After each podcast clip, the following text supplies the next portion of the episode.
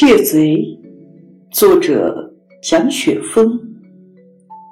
大风把这棵枇杷树揽进怀里，呜呜的骤雨就要吞没我。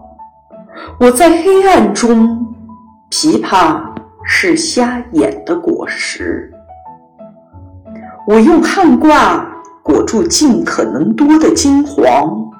大风紧紧咬住九岁的我，大风要把一切摔碎在地。